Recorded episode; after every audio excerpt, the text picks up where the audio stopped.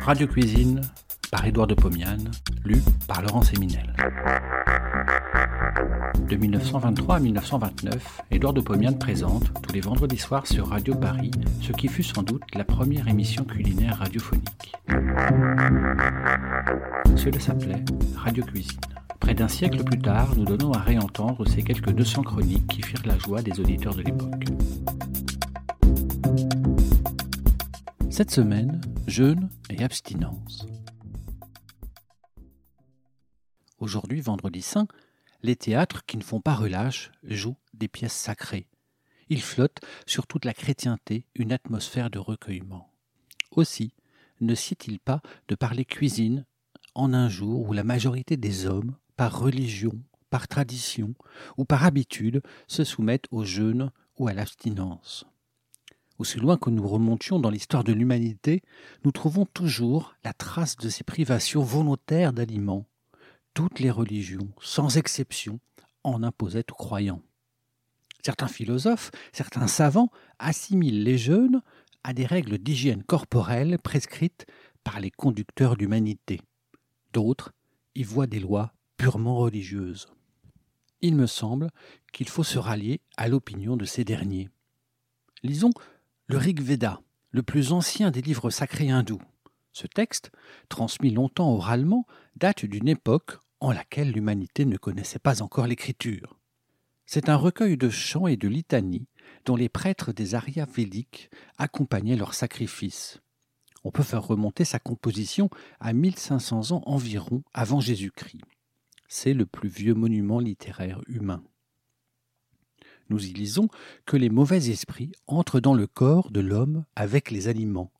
Aussi, de temps en temps, doit-on se priver d'aliments pour éloigner de soi le génie du mal.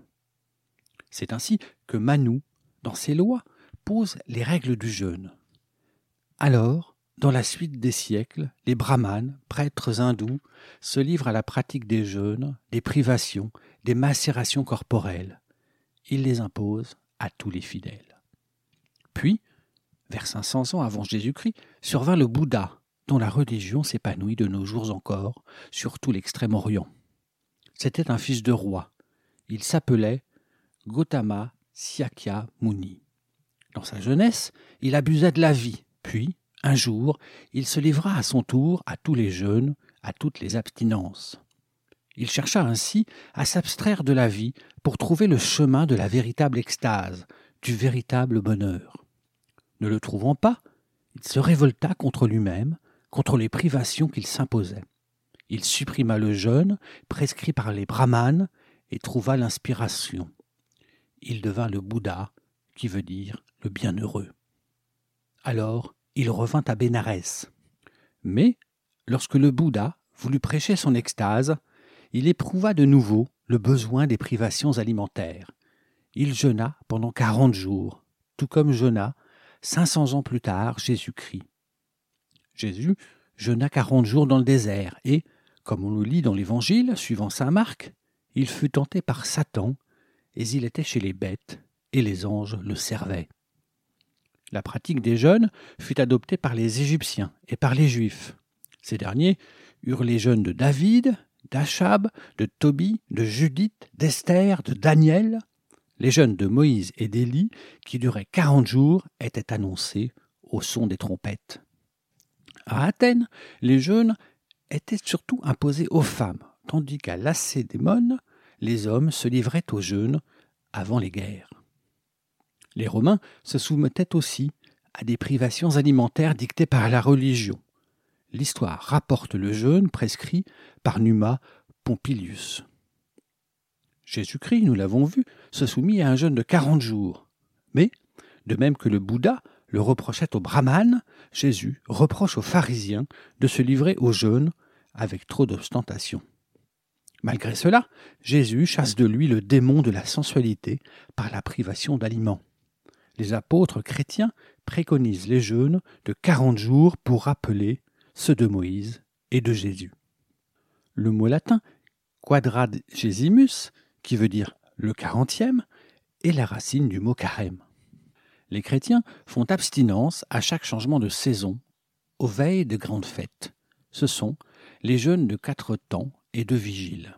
Les chrétiens orthodoxes jeûnent plus de 130 jours par an. Mahomet, dans le 179e verset du chapitre 2 du Coran, dit Ô croyants, il est écrit que vous serez soumis au jeûne comme le furent vos pères, afin que vous craigniez le Seigneur. Pendant le mois de Ramadan, dans lequel le Coran est descendu du ciel, les Mahométans jeûnent pendant 28 jours. Ils ne mangent rien durant la journée. Ils ne prennent de la nourriture qu'après le coucher du soleil. La fin du Ramadan est une fête somptueuse. C'est le Beiram. Alors, on fait bombance et on se donne mutuellement des présents. On fait rôtir des moutons entiers pour perpétuer le souvenir de l'agneau que Dieu envoya à Abraham pour sauver son fils Isaac du sacrifice. Ainsi donc, aussi loin que nous sondons l'histoire de l'humanité, nous décelons l'existence des jeûnes, des abstinences qui purifient l'esprit et prédisposent au recueillement. Et voici pourquoi nous continuons ces pratiques. Lorsque j'étais tout petit, mon père, qui, cependant, n'était pas riche, me disait le vendredi saint Il ne suffit pas de faire maigre. Donnons un peu de ce que nous avons à ceux qui ont moins que nous. Et nous nous mettrons à table, sans remords, le jour de Pâques. Bon appétit et à la semaine prochaine. Vous avez aimé cet épisode, vous pouvez retrouver toutes les chroniques d'Édouard de Pomiane dans les deux volumes de Radio Cuisine, un livre publié chez Menu Fretin et disponible sur www.menufretin.fr.